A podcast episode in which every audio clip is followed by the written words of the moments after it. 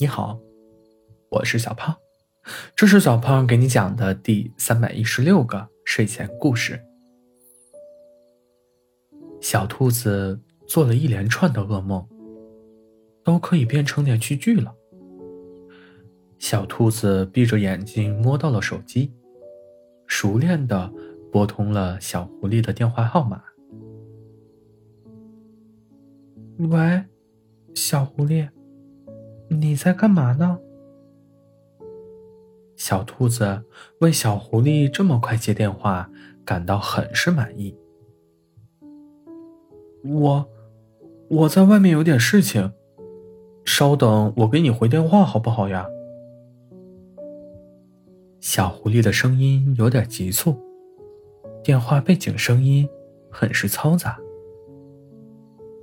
哦，那好吧。小兔子挂掉了电话，却不想起床，仔细回味着刚才的那个梦，心有余悸。这边的小狐狸正在搬砖。小兔子的胡萝卜成熟了，可自从和小狐狸在一起之后，小兔子已经懒成精了，除了吃萝卜。小兔子已经不知道和萝卜有关的其他事情了，生活的重担便落在了小狐狸的肩上。但小狐狸很高兴为小兔子做这些事。小狐狸喜欢看小兔子吃到自己亲手做的胡萝卜大餐时享受的表情，以及饱餐一顿后。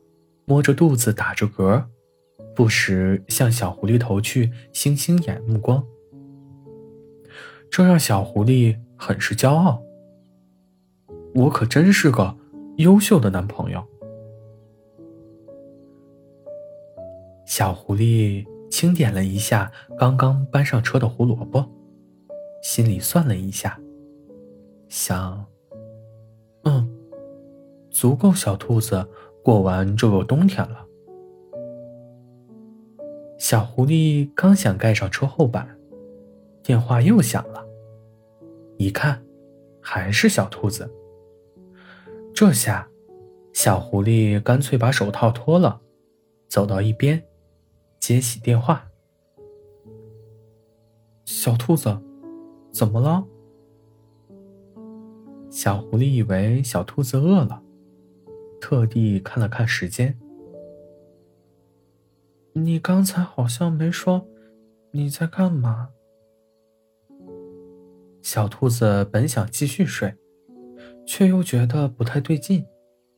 半糊涂半清醒间，小兔子又拨通了小狐狸的电话。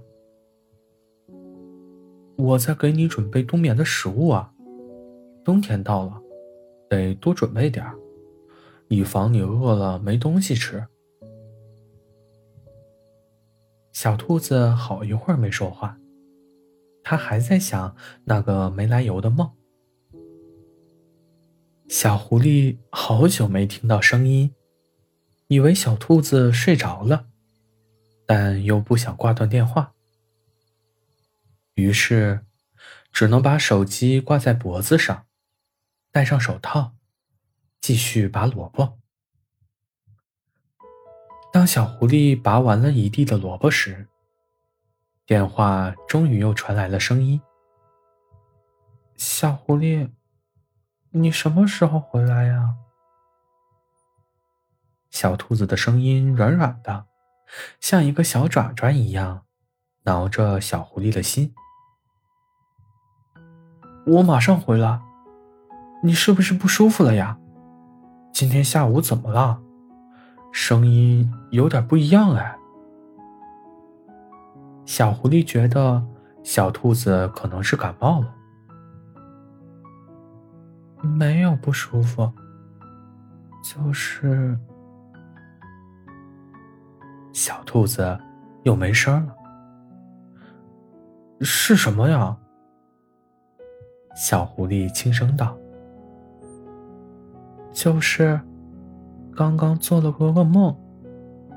醒来就觉得甚是爱你。